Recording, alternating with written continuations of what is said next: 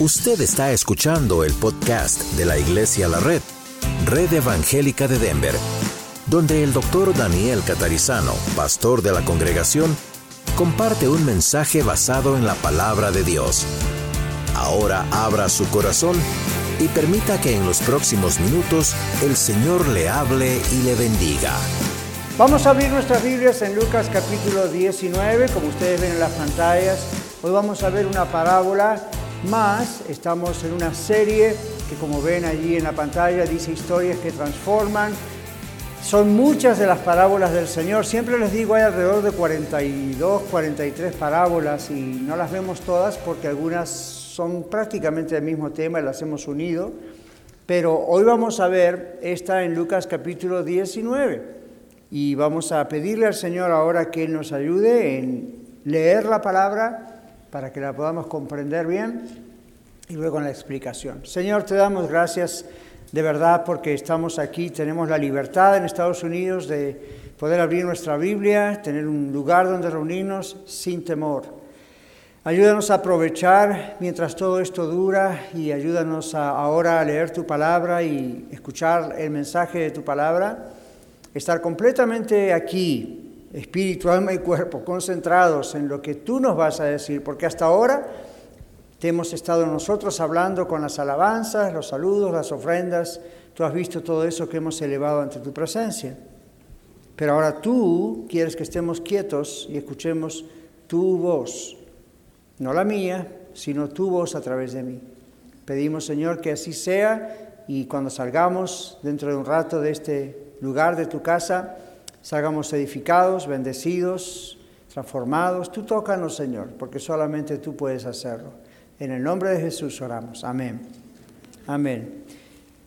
La historia de recompensas eternas o de las recompensas eternas es el título del mensaje y esto es lo que dice la palabra de Dios en Lucas capítulo 19, ustedes ven que tiene un título que dice la parábola de las diez minas. Siempre me gusta recordarles que los nombres han sido agregados, no están en el original de la Biblia, pero muchos años después se agregaron para ser fácil el encontrar, localizar estos textos. Versículo 11 dice, oyendo estas cosas, es decir, lo que el Señor Jesús venía hablando, oyendo estas cosas, prosiguió Jesús y dijo una parábola, por cuanto estaba cerca de Jerusalén, y ellos pensaban que el reino de Dios se manifestaría inmediatamente. Después dijo, un hombre noble se fue a un país lejano para recibir un reino y volver. Y llamando a diez siervos suyos, les dio diez minas, es decir, una a cada uno. Y les dijo, negociad entre tanto que vengo.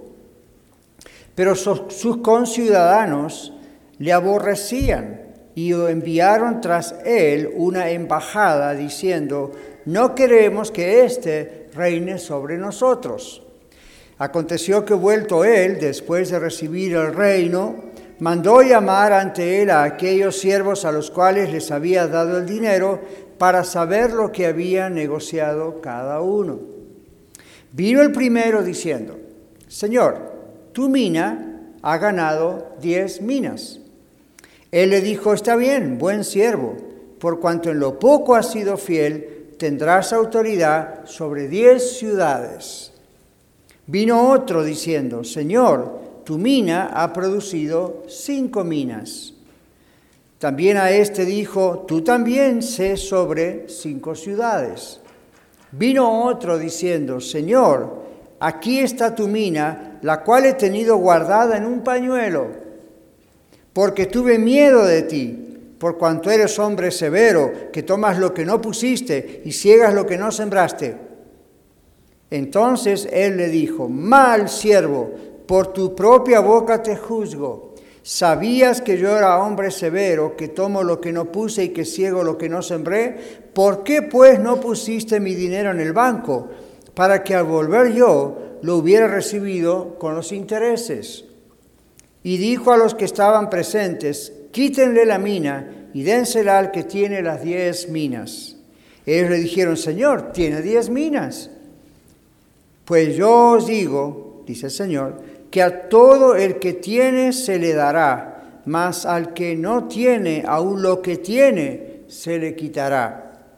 Y también a aquellos mis enemigos que no querían que yo reinase sobre ellos, traedlos acá y decapitadlos delante de mí. ¡Wow! Duro, ¿verdad? Algunos creen que y enseñan hoy en día que cuando el Señor Jesucristo regrese a la tierra, ustedes saben, Él va a regresar, es lo que llamamos a veces la parucía en algunos libros técnicos, es su segunda venida. Algunos piensan que cuando Él venga a establecer su reino aquí en la tierra, eh, será un reino como un modelo de igualdad para todos, igualdad política, igualdad social. Suena mucho a la idea comunismo, ¿verdad? Y piensan algunos va a ser algo así y entonces ahí nadie va a ser diferente de otros y aún aquellos que no sometieron sus vidas, no se arrepintieron para venir a Cristo, bueno, cuando lo vean finalmente se van a arrepentir y lo van a seguir. Esto es muy peligroso. Enseñar, creer este tipo de ideas acerca del futuro, aparte de ser una herejía, es muy peligroso. Porque la palabra de Dios, como hemos leído, enseña algo completamente diferente a esa idea que se ha hecho popular. Y esta parábola que el Señor usa lo explica con mucha claridad. Recuerden que una parábola es un invento, es algo que Jesús inventa, ¿okay? no es algo literal. Sin embargo, en el contexto de lo que ocurrió en el momento en que Jesús dijo esta parábola, el Señor estaba recurriendo a una historia verídica que los judíos de su época conocían muy, muy bien. Si yo les pregunto cuántos de ustedes recuerdan que cuando el Señor Jesús nació en Belén de Judea estaba el rey Herodes gobernando, que fue el que mandó matar a todos los niños menores de dos años, ¿recuerdan eso? Ese rey finalmente murió, pero antes de morir había dejado un testamento de que su hijo Arquelao fuese el rey. Entonces, cuando llegó el momento, Arquelao fue hasta la cabecera del reinado para que se pueda, para que recibiese el reinado sobre esta región. Pero miles de judíos estaban en contra de que eso ocurriese, pero el hombre volvió, reinó y mató a unas tres mil personas que eran sus enemigos que no querían que él reinase. Entonces, hacía no muchos años que eso había ocurrido, porque eso ocurrió cuando Jesús era un baby y Jesús tendría unos 30, 33 años en este momento cuando dijo esto. Así que había pasado no tantos años, estaba muy fresco en la mente de estas personas esa historia. Y Jesús arma, inventa una historia para enseñar acerca de su reino y su venida en relación a lo que había pasado más o menos con Arquelao. Y eso es una muy buena técnica que un maestro puede usar. Pero el Señor iba camino a Jerusalén. Jesús ya había ido a Jerusalén varias veces. En esta ocasión este era su último viaje a Jerusalén. Y muchos de sus seguidores pensaban, ok, ahora va a ser cuando Jesús establezca el reino de Dios en la tierra y nos va a sacar de la tiranía del gobierno romano y va a establecer su reino y todos vamos a ser pues muy felices. Bueno, el Señor con esta parábola les enseña eso no es lo que Él tenía en mente. Ese no es el programa de Dios. El Señor les enseña en primer lugar que su reino no sería establecido inmediatamente. Y Él les dice, va a haber un tiempo de demora hasta que yo regrese y establezca mi reino. Quiero decirle a usted que está aquí presente, a los que ven en el video, los que escuchan en radio, nosotros, usted y yo, estamos en ese tiempo de espera que el Señor anunció. Y el Señor dice que mientras tanto Él iba a ser rechazado por los judíos, su pueblo, Él iba a ser crucificado, esto estaba todo profetizado, luego resucitaría el tercer día, luego volvería a los cielos, ascendería a su lugar celestial. Y mientras tanto, sus hijos, sus cristianos, sus servidores, quedaríamos, vamos a incluirnos, trabajando aquí en la tierra para Él hasta que Él regrese para entonces reinar sobre todo el universo, recompensar a sus siervos y castigar a sus enemigos. Estas son cosas que van a ocurrir, no es un invento, no es una ilusión, no es una fábula, no es una parábola. Estas son exactamente las cosas que van a ocurrir. Dos ya ocurrieron. Jesús vino, murió, resucitó, fue a los cielos. Segundo, nosotros estamos en ese tiempo de espera. La tercera es la que tiene que ocurrir. Y el Señor dice, eso puede ocurrir en cualquier momento. Ahora, como ustedes y yo leímos, la Biblia habla de recompensas en esta parábola. En la parábola cada siervo recibe una mina con la cual negociar, que es una mina. Nosotros estamos en Colorado y algunos pueden estar tentados a pensar en una mina en las montañas donde sacan oro, plata o alguna piedra. No, la mina era en ese tiempo una moneda. ¿ok? Era como, como una moneda de intercambio, como las monedas que tenemos hoy. Y una mina valía 100 dracmas, que era otra moneda. Y ese era aproximadamente el salario de un trabajador, un obrero normal de tres meses. Era tres meses de salario. En la parábola el Señor dice que este hombre noble, que iba a recibir su reino en otro lugar y luego volvería, ven la similitud con lo que pasó con Jesús. En la parábola Jesús es ese hombre noble, o la parábola representa a Jesús, que luego de estar acá y ser rechazado, va a otro lugar, recibe el reino y vuelve. Eso fue lo que pasó con Arquelao. Entonces, cada uno recibe una mina recibe 100 dracmas, el equivalente a tres meses de trabajo. Y la idea era que tenían que trabajar con eso, tenían que hacer algo con eso. Y el Señor en la parábola dice que el problema es que no todos obedecieron, no todos hicieron lo que ese hombre noble en la parábola dijo que tenían que hacer. El Señor nos muestra que, otra vez en la historia, en la parábola, cuando regresa el rey, el trabajador fiel, que probablemente no fue el único, no sabemos qué pasó con los otros diez, acá Jesús nos pone tres, pero no importa, lo que sabemos es que uno viene y dice, Señor, aquí tu mina ha producido diez minas. ¿Quién no quisiera tener un empleado así en su compañía, verdad? Aquí hay diez minas. Otro viene y produce cinco minas. Todos recibieron una. Esta parábola es muy parecida a otra en el libro de Mateo, donde se habla de los talentos. La diferencia es que ahí no recibe cada uno lo mismo, sino que uno recibe diez, otro recibe cinco, otro recibe dos. Entonces es muy similar y al mismo tiempo tiene otras enseñanzas agregadas. Aquí la idea es que todos recibieron una. Y ahora la prueba es qué iban a hacer con esa mina, esa moneda.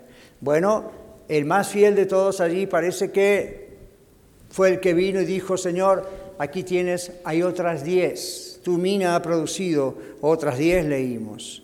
Y luego tenemos al segundo, dice, produjo cinco. Y luego tenemos un tercer trabajador, empleado obrero, que viene y que dice, lo escondí en un pañuelo. ¡Qué irresponsabilidad! No es dinero suyo, se le dio para que lo trabajase. No, lo escondió. ¿Y qué dice? Lo escondí y aquí lo tienes otra vez. Y si ustedes leyeron concentrándose en la lectura, ¿se dieron cuenta del concepto que este hombre tenía de su patrón? Lo llamó ladrón, le dijo que era demasiado severo, que era demasiado estricto, entonces dijo, mejor guardo la mina por si se me pierde. ¿O acaso no gano lo que está esperando que voy a ganar? Mejor la guardo. Qué insensato, ¿no? Entonces, aquí tenemos tres diferentes grados de futura recompensa, en proporción a la medida de la fidelidad de cada uno en la parábola. Entonces, el creyente que vive enfocado en sí mismo, que evita sacrificios que habría que hacer por amor al Señor, va a tener muy poca recompensa, dice el Señor, cuando Él venga, y de veras que va a lamentar su negligencia. Yo he escuchado a veces el comentario, bueno, lo más importante para mí es que la haga, con que entra al cielo ya está bien. Un verdadero cristiano no puede pensar así, no es el Espíritu Santo adentro de la persona pensando así, entonces el cristiano no puede pensar así. Cuando estemos allá con el Señor, de verdad nos va a importar mucho más de lo que nosotros nos imagina ahora. Vamos a lamentar la negligencia que tuvimos en estos pocos años que en realidad vivimos en la tierra. El creyente miedoso de usar su vida productivamente para Dios, muestra que no conoce al Salvador. Por eso tiene estas ideas acerca del Señor y que usa su mala perspectiva que tiene acerca de Dios en realidad para vivir como quiere. Mis hermanos, lo que no se usa no tiene ganancia. Por eso el Señor Jesús le dijo, eres tan necio, en otras palabras, que si por lo menos hubieses puesto esta, esta, esta mina, ¿verdad? En, el banco hubiese ganado intereses. Y yo estaba investigando lo que, cuánto interés ganaría. 1% por día, ¿se imaginan? Es muchísimo. Podría haber ganado una enorme cantidad de dinero para su amo. Ni siquiera hizo eso. Si por lo menos por miedo hubiese puesto en el banco, dijo el Señor, cuando el Señor regresaba a pedirle cuentas, hubiese tenido algo. No, lo escondió. Lo que no se usa no tiene ganancia y entonces tampoco tiene que recompensa. No hay nada que recompensar. Dios, yendo a la aplicación de esta parábola, Dios nos ordena a ser fieles trabajadores de Él. Y para eso usted no necesita ser pastor, o diácono, o anciano, como le llame, ¿verdad? Líder de esto, líder del otro. A todos los cristianos Dios nos ordena ser fieles trabajadores y no cristianos apáticos e indiferentes. Entonces yo le pregunto, ¿está usted viviendo sin poner interés en el Señor realmente? Y si es así, ¿cómo le está yendo? En inglés tenemos a veces esa frase, ¿no? That working for you? ¿Cómo, le está yendo? Piénselo, porque todavía puede cambiar su actitud. Dios nos recompensará con nuevas responsabilidades cuando Él regrese, nuevas responsabilidades para continuar sirviéndole. Ahora perfectamente, cosa que no podemos hacer acá en este momento, pero sí cuando estemos con Él, perfectamente.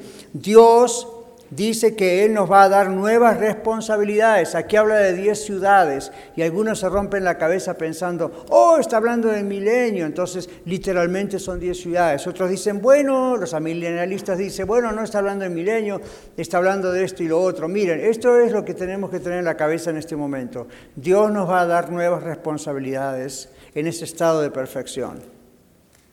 ¿Cómo, cuándo, dónde?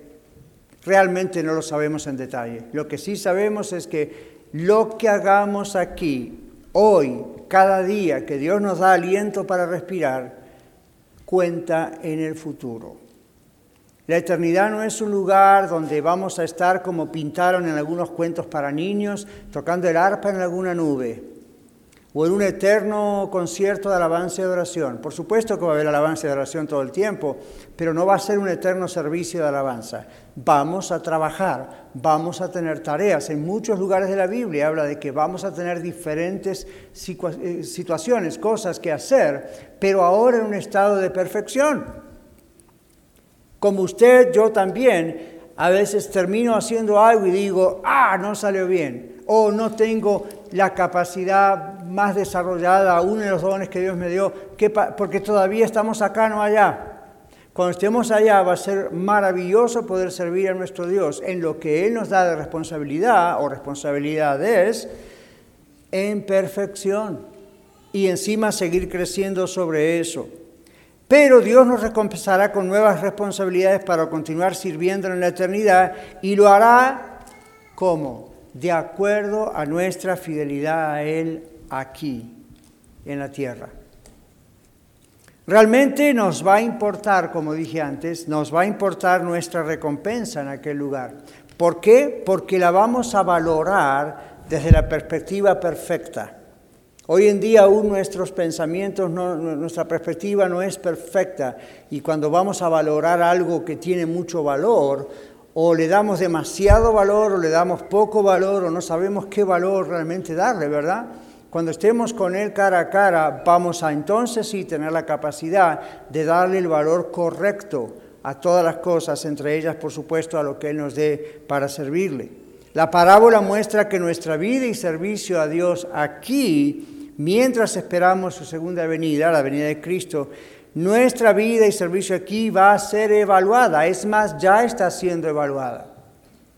Va a ser evaluada y recompensada cuando estemos frente al tribunal de Cristo. Ahora, la palabra tribunal ah, suena como una corte, ¿verdad? Suena como un juicio, nos suena un poco extraño, Bueno, aclaración. Ese tribunal no será un juicio para determinar si usted va a ser salvo o no. Eso ya se determinó cuando usted creyó en Cristo Jesús. El día que entregamos nuestra vida al Señor Jesucristo, fuimos salvos.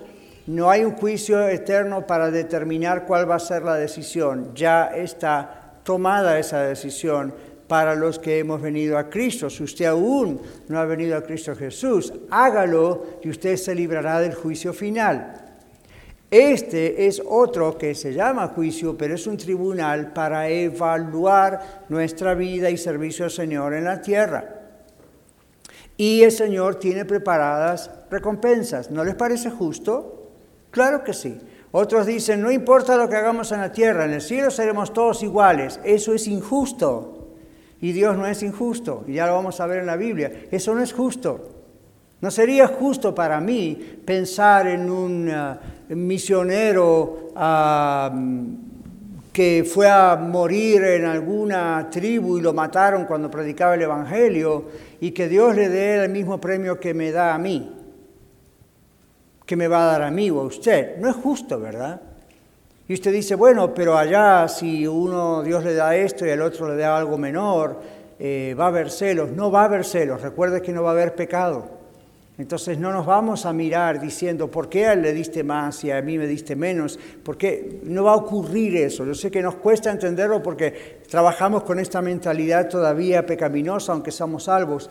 Allá no va a haber ese tipo de problemas. ¿Saben qué vamos a hacer? Nos vamos a gozar, nos vamos a alegrar como nunca antes de ver a un hermano que Dios le dio otro tipo de recompensa que hasta nos va a beneficiar de alguna manera. Pero la parábola nos muestra entonces que cada persona, su vida es evaluada y es recompensada cuando estemos frente a ese tribunal. No será, repito, un juicio para determinar la salvación, porque eso ya ocurrió aquí en la tierra si usted ya es salvo o salva, sino para recompensas. Ahora, en 2 Corintios, voy a leer varios textos. 2 Corintios capítulo 5, los que están apuntando aquí o en casa, 2 Corintios capítulo 5, versículo 10 dice esto. ¿Está listo para escucharlo? Porque es necesario que todos, todos es todos, no hay excepción, todos comparezcamos ante el tribunal de Cristo, para que cada uno, escuche la palabra de Dios, para que cada uno reciba según lo que haya hecho mientras estaba en el cuerpo, como ahora, sea bueno o sea malo. Volvamos a la parábola. Tres obreros, dos hicieron lo bueno, uno no. Y hay recompensas para los tres. Entonces, tenemos después Hebreos capítulo 6. Hebreos 6, 9 al 12 dice esto.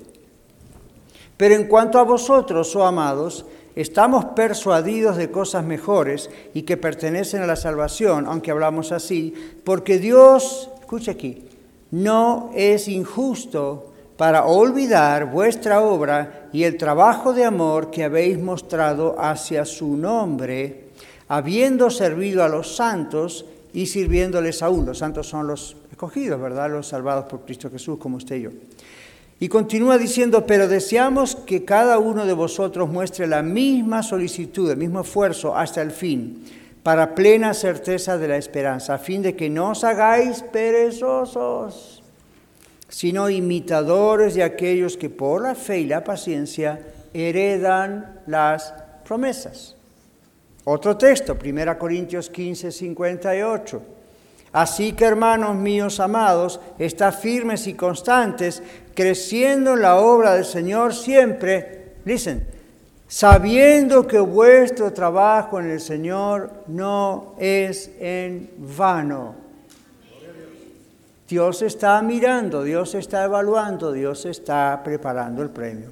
El último texto, Mateo 5, 10 al 12. Bienaventurados, ¿se acuerdan las bienaventuranzas? Bienaventurados los que padecen persecución por causa de la justicia, por causa de Cristo. Porque de ellos es el reino de los cielos. Bienaventurados sois cuando por mi causa, dice Jesús, os vituperen, es decir, se burlen de ustedes y os persigan y digan toda clase de mal contra vosotros, mintiendo. Gócense y alégrense porque vuestro galardón, ¿qué es galardón? Recompensa, premio. Vuestro galardón es grande en los cielos para los que son perseguidos. Dice Jesús, porque así persiguieron a los profetas que fueron antes de vosotros. ¿Usted captó eso? Esa mención de los profetas. Está poniendo al mismo nivel de los profetas de la Biblia a una persona que hoy en día es perseguida por causa de Cristo. Por eso el Señor dice, gózase, alegrese, miren qué nivel lo ve Dios. ¿Cuántos de ustedes creen que los profetas van a recibir grandes recompensas del Señor por su trabajo y su muerte y sus cosas que hicieron? Dios los está poniendo en la misma categoría si ustedes están en alguna forma de persecución, ¿no es cierto? Entonces, bueno, ahí tenemos varios textos de la Biblia donde en el tribunal de Cristo van a ser repartidas, estas recompensas, que no son simples premios. Yo les agradezco a todos por el premio, por el décimo aniversario.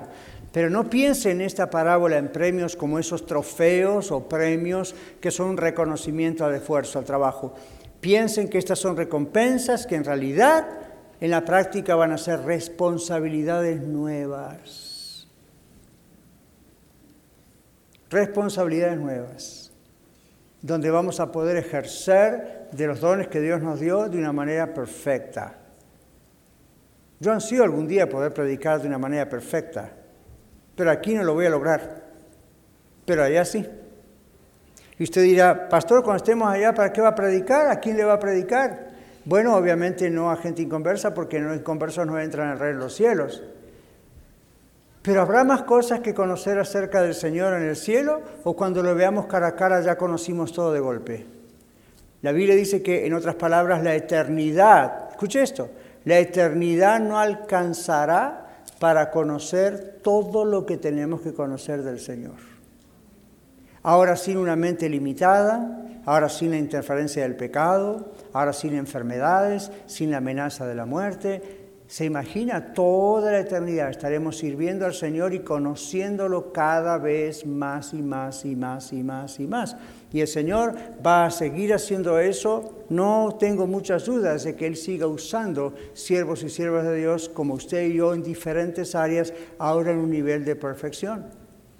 Pero eso está en proporción, en relación a nuestra fidelidad y devoción al Señor ahora en la tierra.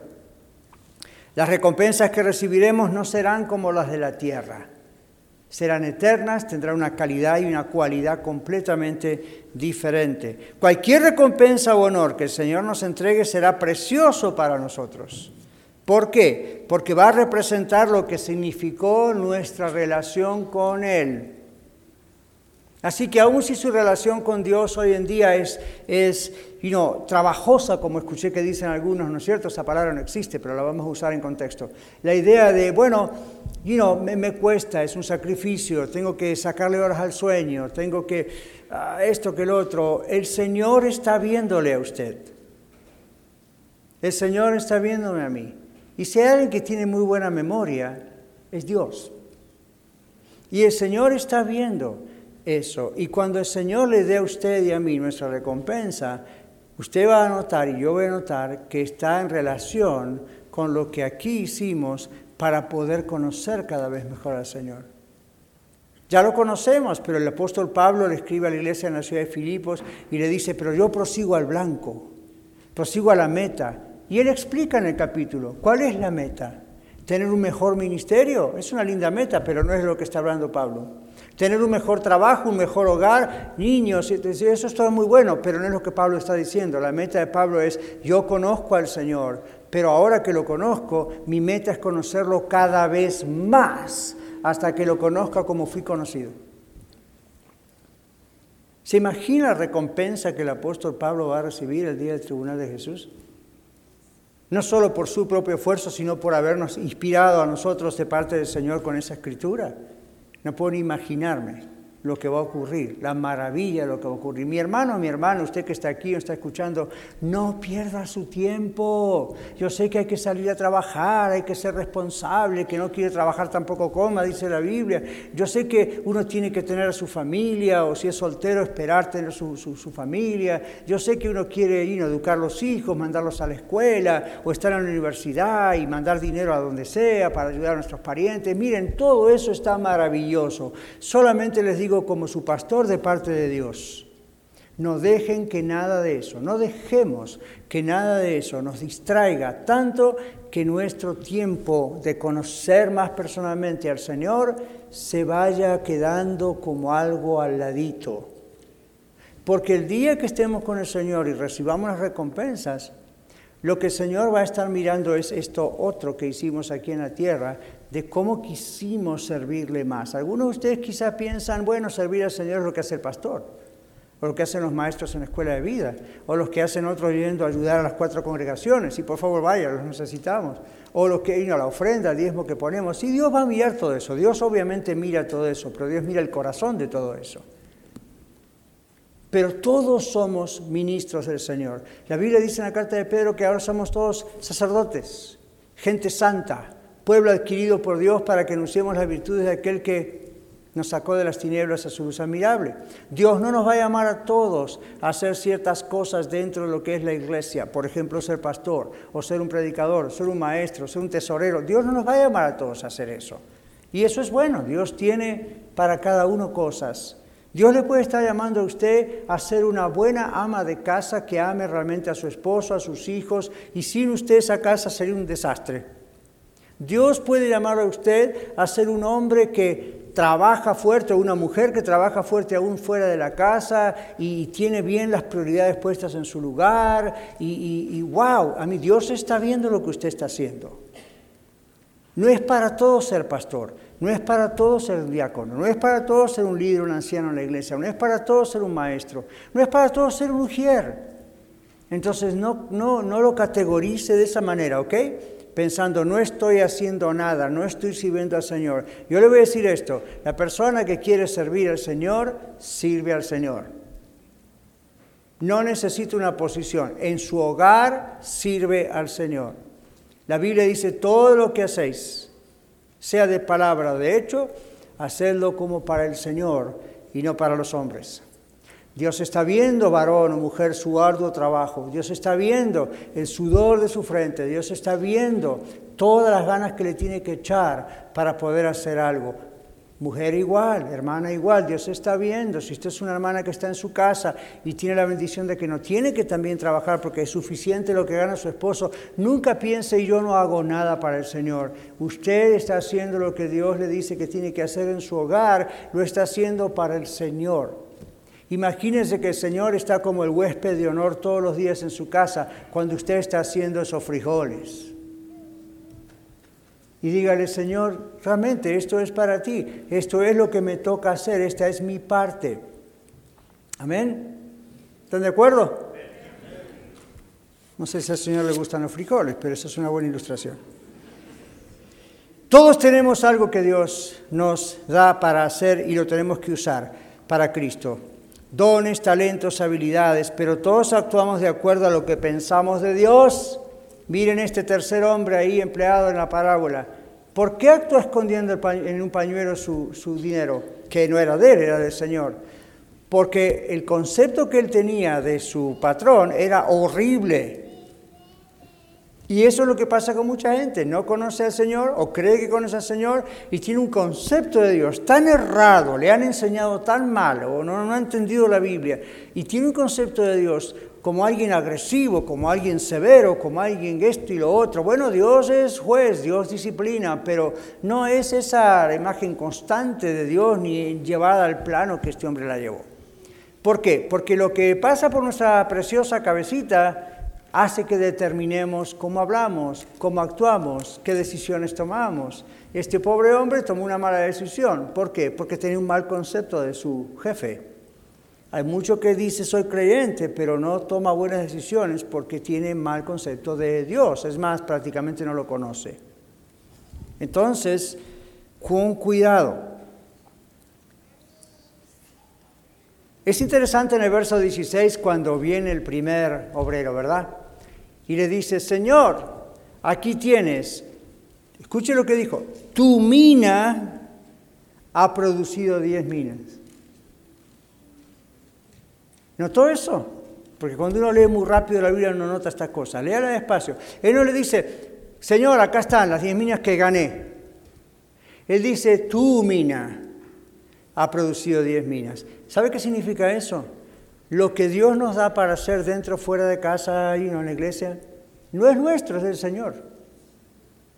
Lo que Él pone en nuestras manos, sea talento, dones, dinero, habilidades, no es nuestro, es de Él. Entonces, cuando entendemos eso y lo conocemos bien a Él, cuando Él venga, le vamos a decir, esto es lo tuyo, lo tuyo es lo que tuvo poder para producir. La mina era lo que tenía poder en sí misma, como el dinero, para multiplicarse. No fui yo. Lo único que yo hice fue trabajar para ponerlo en un lugar correcto aquí en la tierra. Pero tú fuiste el que... El Espíritu Santo está en usted si usted es un creyente en Cristo. Entonces usted tiene una habilidad para enseñar, predicar, cantar, eh, hacer dinero, y cosas así, lo que sea que Dios le haya dado, estar en su casa, hacer ricas comidas. Recuerde, eso es algo que Dios está haciendo y usted es un instrumento. El poder ver que eso se multiplica y que tiene fruto no es su habilidad, es la de Dios. Si usted dice, bueno, yo soy maestro en la escuela de vida y Dios está bendiciendo ese ministerio y los alumnos están aprendiendo y no dejan de venir, la gloria es para Dios. ¿Por qué? Porque su habilidad no es algo natural, es algo que Dios le ha dado y le da a usted como manager para que maneje eso y usted simplemente lo lleva donde tiene que ocurrir, donde tiene que enseñar. Es un ejemplo de cientos que les podría dar. Pero esa es la idea. Tu mina es la que ha producido diez. Dios nos llama a usted y a mí a ser simplemente mayordomos de lo que se nos da. Es como una empresa. Si vamos a una empresa, no podemos darnos el crédito de prácticamente nada. Lo único que hicimos fue trabajar en lo que nos dijeron. Pero la empresa de quién es? Del dueño. Las herramientas de quién son? Del dueño. ¿Ven? Si vayamos a las cosas de los alimentos, Usted dice, qué rica comida que me salió. Ah, no, estos frijoles, estas tortillas, este pastel, lo hice muy bien. Usted lo hizo bien, pero ¿quién hizo la harina? ¿Quién hizo la levadura para leudar la masa? ¿Quién puso esa semilla hace mucho ahí para que se hagan frijoles? Lo único que hicimos nosotros que fue poner todo junto y que tuviera sabor y que tuviera nutrición y que cumpliera la función. Pero todo eso es de Dios, todo es de Dios. Le digo más, aun si usted no es un creyente en Cristo Jesús, usted es una criatura de Dios, es decir, usted es de Dios. Por eso cuando el rey venga, tiene derecho a pedirle cuentas de lo que usted ha hecho. Entonces, todos tenemos algo que Dios nos dio para que lo usemos para el Señor, para Cristo. En vez de pensar en lo que Él no nos dio, Pienso que el tercer empleado en la parábola fue lo que dijo. Bueno, a mí. A todos les dieron una mina. En vez de pensar lo que quizá no nos dio el Señor, debemos pensar profundamente en cómo usar lo que sí nos dio el Señor. No importa si es una cosa, diez cosas, cien cosas, usar lo que Dios nos dio. Nuestro hogar, es algo que Dios nos dio. Nuestra salud es algo que Dios nos dio. Nuestros amigos, si son buenos amigos, es algo que Dios nos dio. Nuestra inteligencia es algo que Dios nos dio. Nuestras finanzas es algo que Dios nos dio. La iglesia es algo que Dios nos dio. ¿Ven? Entonces uno piensa, ok, ¿qué vamos a hacer con lo que Dios nos dio? Como iglesia, nosotros no, yo no puedo como pastor con los líderes, hoy tenemos una reunión con coordinadores de congregaciones a la mañana, y en otras palabras, yo le dije más o menos esto, ¿no? Nosotros no podemos imitar lo que hace otra iglesia. Dios a otra iglesia le ha dado otros recursos, otra gente, otra cosa, y ellos tienen que ser responsables de lo que Dios les dio. Nosotros somos responsables de lo que Dios nos dio. Entonces no podemos estar pensando, pero ¿por qué Dios no nos dio A, B, C, J, D? Y hacemos la, la lista de lo que Dios no nos dio. Dios quiere que usemos lo que nos dio. Dios quiere que usted use en casa, en el trabajo, en la iglesia, en la calle, lo que Dios sí le dio. ¿Ya sabe lo que es? Quizás sí, quizás no. Pregúntele al Señor porque es bien claro. Use lo que Dios le dio. Use esos talentos, use esos dones, pero también use su cuerpo bien, use su mente bien. Alimente bien su mente, use bien su inteligencia, use bien su dinero. Todo es algo que Dios le dio.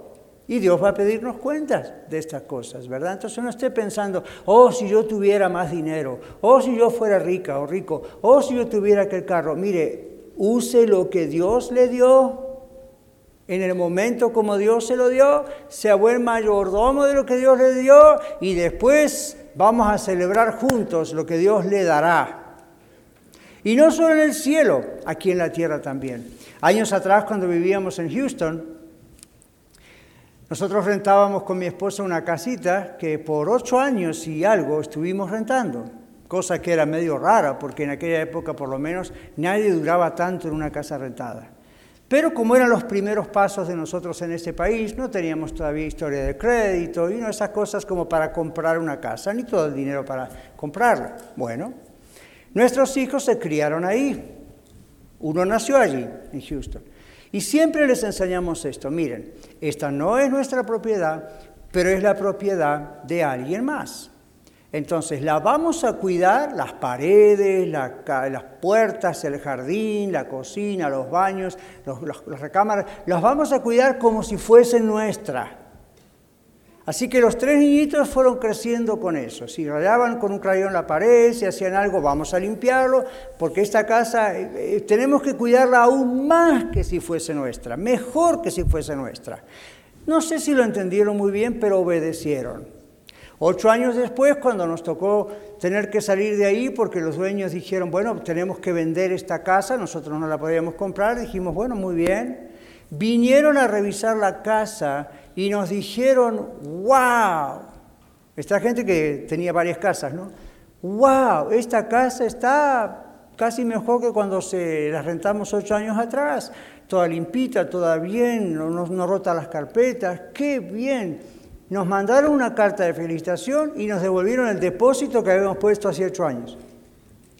Y no había inflación, como la de hoy. Así que todavía valía un poco más. Entonces fue la oportunidad de enseñar a nuestros hijos, miren lo que pasó. Esto es gracias a ustedes también, a mamá y a papá, pero esto es gracias a ustedes también. ¿Saben qué? Si cuidamos esto, un día el Señor nos va a dar nuestro propio lugar, porque si pudimos cuidar lo que no es nuestro y nos pusieron en las manos eso, ¿cuánto más vamos a ser muy buenos dueños de otra casa? ¿Y qué pasó? Dios hizo el milagro y al mes compramos una casa. Bayoner por alguien cristiano que ni conocíamos y nos dijo, esto esta casa tienen que comprármela ustedes porque ustedes, no, yo me enteré que no pueden comprar por el banco, whatever, y se abrieron las puertas. ¿Ven? Entonces, Dios recompensa nuestra mayordomía. Dios nos ha dado a todos un cuerpo con el cerebro, inteligencia, habilidades, talentos, dones. Cuidémoslo, porque viene un día de recompensa. Y el Señor va a pedirnos cuentas de lo que hicimos y el Señor va a recompensarnos de acuerdo a lo que hicimos. Lo que hacemos en nuestra vida hoy y lo que nos dio es un asunto que tiene que importarnos. El hombre de la parábola deseaba poner a prueba a sus sirvientes, el noble, para que a su regreso los nombrase para altos cargos en la administración de su reino. ¡Wow! ¿Se imagina?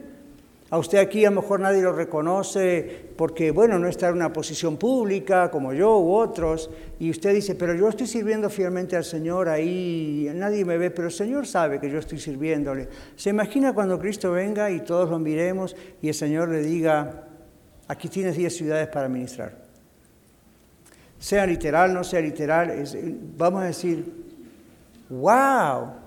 Y este, no vamos a tener esa reacción, pero vamos a decir, ¿De dónde? Jesús, el Señor, estaba mirando todo nuestro caminar y nuestra fidelidad con Él en la tierra. Yo no sé usted, pero a mí esto me anima mucho. El tercer siervo de la parábola, para concluir, tuvo una, estaba en una categoría diferente. Este es un creyente legalista, es un creyente que no conoce la gracia de Dios, que lo único que le importaba era el moralismo. El castigo aquí para este hombre no fue solamente que no recibió recompensa, leyó lo que leímos, ¿verdad? El Señor dijo, quítenle aún la mina que le di. Y era el que tiene diez. Y recuerdan la reacción de otro, Señor, aquel ya tiene diez. Es como, eso no es justo. ¿Y qué dice el Señor? Termina con lo que se llama una máxima. Él dice, el que no tiene, aún lo que no tiene le será quitado. En el griego, en el original, la idea es, aún lo que piensa que tiene, le será quitado. Y mejor, porque si no puede hacer nada con una cosa y le damos más, va a ser un desastre. Usted si es empleador, tiene una, pequeña o grande empresa, ¿le daría a un empleado que no le rinde más responsabilidad? Yo no se lo daría, eso no sería muy inteligente de mi parte. Pero al que es muy responsable y me produce mucho, a ese es el que le quiero dar más, ¿verdad? Si soy un empleador. Bueno, eso es más o menos lo que va a pasar. Ahora, Dios nos ordena ser fieles trabajadores y no cristianos apáticos o indiferentes. Aquí otra vez le hago la pregunta por segunda vez. ¿Está usted viviendo sin poner interés en todo esto que está escuchando? Si es así, cuénteme cómo le está yendo. Pero le aseguro que no muy bien. Para finalizar, vamos a decir que la lección de esta parábola es que Cristo no recompensa por resultados, como nosotros en la tierra por productividad, sino por los motivos que llevaron a cada uno de nosotros a hacer lo que hacemos. Así que en este mensaje el Señor nos está hablando del motivo por lo cual hacemos esto o aquello, no tanto del resultado. ¿Cuál es la motivación? Este Señor es tu mina, esto es lo tuyo y yo lo pongo a trabajar. Esa es la motivación correcta.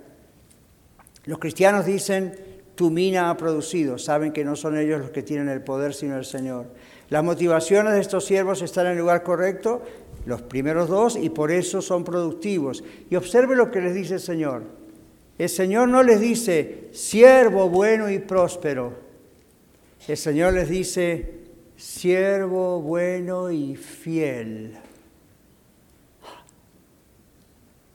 Quizá usted estaba pensando, qué hermoso premio inmenso, ¿qué, les dará el Señor en el cielo, en su reino, a aquellos que y nos juntan miles de personas y son famosos o les pueden hablar.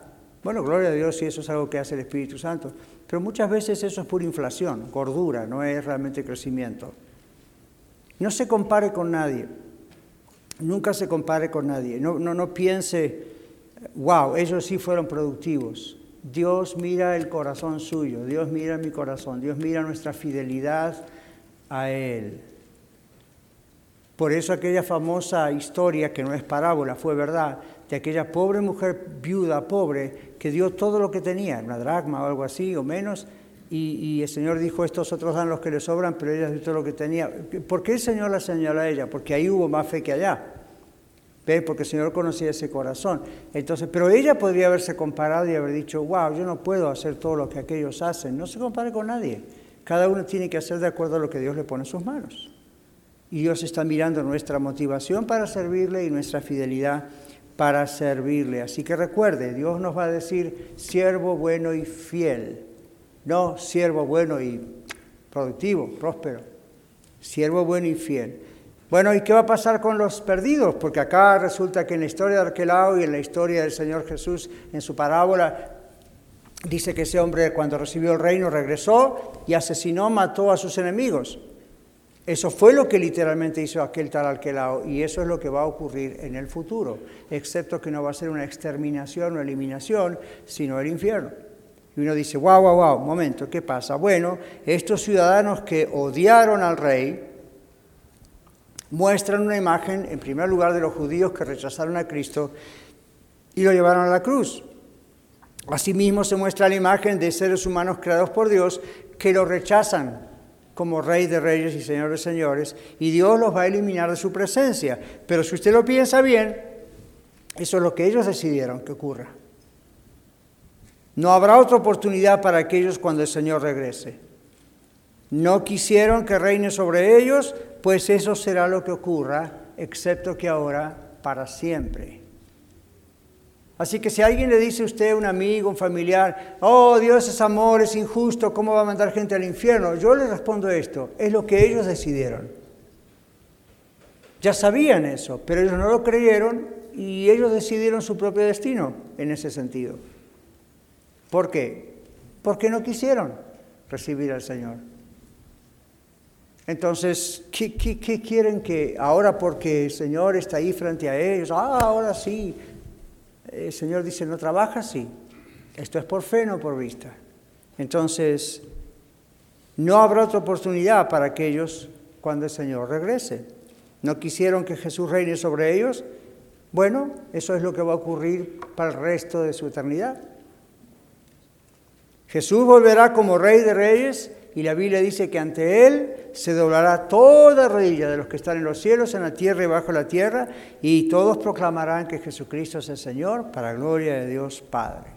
Está en Filipenses 2. Así que con esta historia nuestro Señor nos muestra diversos grupos de personas, ¿verdad que sí? Y usted ya escuchó los dos, tres grupos, cuatro diferentes. Todos seremos recompensados. La pregunta es, ¿en cuál grupo está usted? ¿En cuál grupo estoy yo? Esa es la gran pregunta. ¿En cuál grupo? Los que estén a la derecha o a la izquierda, como dice otro texto, ¿verdad? El Señor dijo que va a poner a la derecha aquellos que son de Él, a la izquierda aquellos que le rechazaron. Uno mira eso y tiene que pensar, ok, ¿en cuál de los dos grupos voy a estar? Uno mira esta parábola y tiene que pensar, ok, ¿en cuál de los grupos voy a estar? Vamos a orar al Señor y vamos a preguntar al Señor.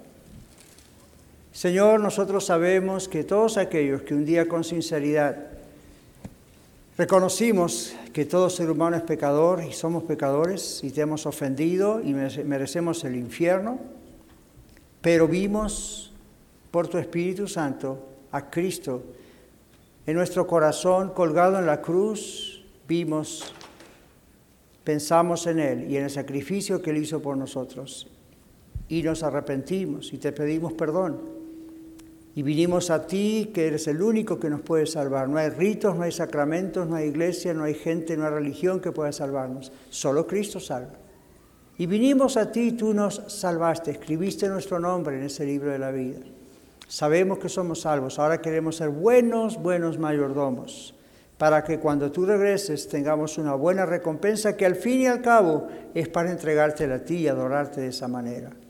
Ni siquiera va a ser para gloriarnos nosotros mismos. Señor, gracias por eso y ayúdanos a serte fieles y aquellos que están escuchando y diciendo, bueno, el Espíritu Santo, Dios, me está diciendo, yo soy el que está en la otra categoría o la que está en la otra categoría. Señor, tú les das tiempo hoy para resolver ese asunto, arrepentirse y venir a ti. Gracias, Señor, porque tu gracia nos ha alcanzado de tal manera que nos ha dado tiempo todavía para arrepentirnos y arreglar cuentas contigo. Te damos gracias y oramos en el nombre del Señor Jesús. Amén. Muchas gracias por escuchar el mensaje de hoy. Si tiene alguna pregunta en cuanto a su relación personal con el Señor Jesucristo o está buscando unirse a la familia de la Iglesia La Red, por favor no duden en contactarse con nosotros.